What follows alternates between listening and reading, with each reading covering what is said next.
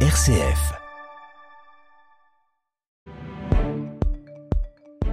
C'est la matinale sur RCF, il est 8h10, on en parle depuis ce matin. Le pass sanitaire est nécessaire à partir d'aujourd'hui pour accéder aux bars, restaurants et pour les trajets longue distance. Un pass qui est toutefois très contesté puisqu'il est parfois vu comme une obligation vaccinale déguisée.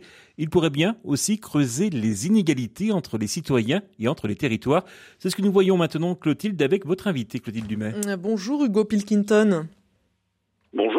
Vous êtes euh, professeur des universités à l'université euh, Paris 8 en géographie de la santé, également euh, chercheur au laboratoire dynamique sociale et recomposition des espaces. Alors l'extension du pass sanitaire entre donc en vigueur aujourd'hui, mais le problème, c'est que le rythme de vaccination est quand même un peu différent en fonction des territoires. D'après des travaux réalisés par votre confrère Emmanuel Vigneron, publiés récemment dans le journal Le Monde, il y aurait une fracture entre le nord-ouest qui serait plus bien vaccinés et le sud-est qui serait en retard. D'abord, est-ce que vous êtes d'accord avec ce constat Et si oui, comment est-ce qu'on peut l'expliquer? Oui, tout à fait. Euh, Emmanuel Vigneron a fait une étude assez intéressante à base de données euh, de l'assurance maladie euh, où il corrige euh, les données de vaccination euh, pour l'effet de l'âge, hein, parce que bien entendu, c'est les personnes les plus âgées qui étaient vaccinées en priorité, ainsi que les personnes fragiles. Et on s'aperçoit qu'il y a une triple facture en France, et on en reparlera peut-être, dont une opposition qui reste assez classique tout de même en géographie française entre nord et sud, plus précisément nord-ouest et, sud-est. Alors comment expliquer euh, cette euh, fracture euh, territoriale en matière de vaccination? C'est assez difficile. Je pense qu'une des premières choses à garder à l'esprit, c'est que ça n'a rien à voir avec la dynamique épidémique elle-même. Ce ne sont pas les territoires les plus touchés qui sont forcément les mieux vaccinés. Ce serait plutôt d'ailleurs l'inverse. Mais il me semble que ça relève quand même d'une certaine méfiance euh, et des représentations euh, que l'on peut avoir dans la population de ce qu'est la vaccination et de ce que représente cette vaccination. Alors effectivement, hein, vous en parliez, si on zoome un petit peu plus, on voit qu'il y a aussi une fracture entre euh, notamment les grandes villes où la vaccination progresse davantage euh, qu'en périphérie. Là aussi, comment est-ce qu'on peut euh, l'expliquer, Hugo Pilkington? Est-ce que c'est lié peut-être aussi à l'aménagement en santé en fonction des territoires? Oui, tout à fait. C'est-à-dire qu'on retrouve une opposition classique, encore une fois, en géographie humaine, entre des centres urbanisés et une périphérie euh, avec une population moins dense, en matière de santé, ceci renvoie à ce qu'on appelle l'accessibilité aux services de santé ou aux services de soins. Et ici, force est de constater que les centres-villes ont eu visiblement une activité vaccinale supérieure aux périphéries et euh, notamment les, campagnes. Alors on peut euh, effectivement renvoyer à l'aménagement du territoire, euh, à la géographie hospitalière et à des facteurs qui euh, contribuent à l'accessibilité, à savoir tout simplement la distance à parcourir et l'organisation à mettre en place pour aller se faire vacciner. Ça veut dire en tout cas que l'extension de ce pass sanitaire à partir d'aujourd'hui, ça pourrait creuser encore davantage euh, des fractures entre les territoires? Alors, c'est là où, effectivement, alors on s'aperçoit que les personnes qui euh, ont euh, le plus grand euh, capital social, capital culturel, pour reprendre des termes de sociologues, sont effectivement les mieux vaccinées.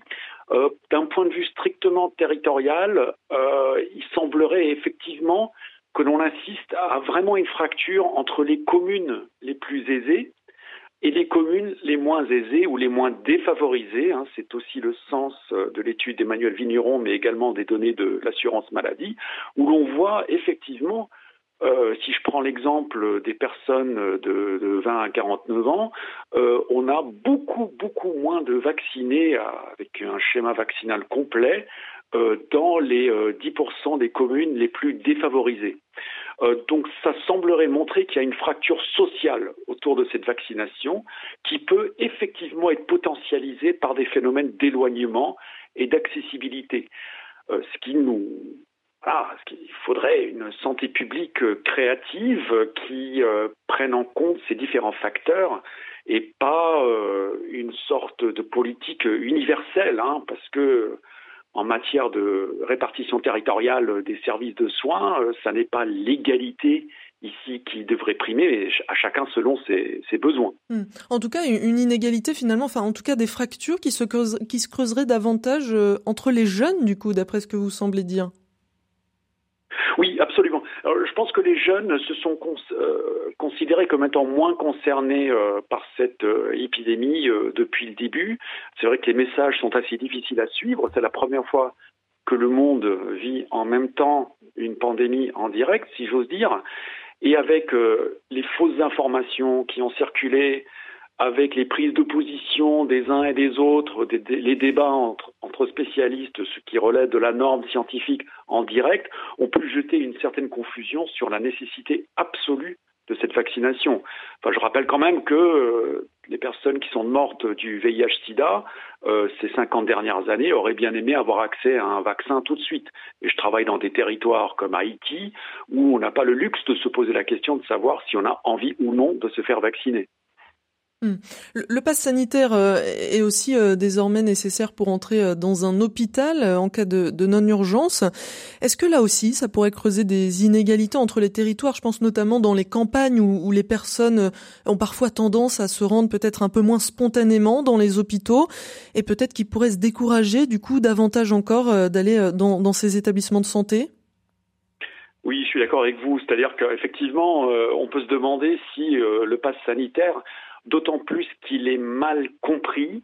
Euh, il n'y a pas une obligation d'être vacciné, mais une obligation de présenter soit un résultat négatif, etc., etc.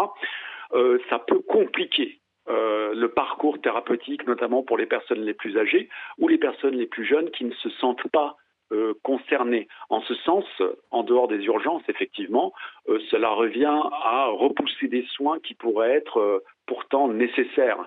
Et effectivement, oui, c'est une inquiétude, mais seul l'avenir nous dira. encore une fois, bon, voilà, il n'y a pas de manuel de gestion d'une pandémie. bon, il y, a beaucoup de bricolage au sens peut-être noble du terme dans la mise en place de ces de ces mesures. Euh, qui, qui relève parfois du bon sens et parfois un peu de la, je dois dire, de la, de la panique. Hein. Et très rapidement, euh, Hugo Pilkington, pour terminer, pour limiter ces fractures entre territoires, qu'est-ce qu'on pourrait faire euh, Prévoir davantage d'infrastructures dans les territoires les plus délaissés? Qu'est-ce qu'on pourrait imaginer?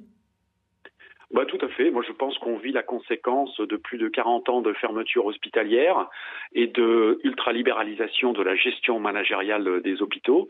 Euh, il faudrait plus d'établissements dans les normes de sécurité, bien entendu. Hein. Euh, il faudrait également une plus grande sensibilisation euh, du public. Et en ce sens, il ne s'agit pas d'enseigner, d'éduquer, plutôt que de sensibiliser, de travailler avec populations. Encore une fois, euh, les leçons du VIH-Sida, où on a travaillé avec des communautés de patients, euh, auraient dû servir de leçon, ce qui, à mon sens, n'a pas été le cas dans cette pandémie. Eh ben merci beaucoup Hugo Pilkington d'avoir été euh, en direct avec nous ce matin. Je rappelle que vous êtes euh, professeur des universités à l'université Paris 8 en géographie de la santé, également chercheur au laboratoire dynamique sociale et recomposition des espaces. Et votre invité à votre micro Clotilde Dumais. Clotilde, on vous retrouve dans un instant pour l'actualité chrétienne et puis à 9h pour un nouveau point sur l'actualité.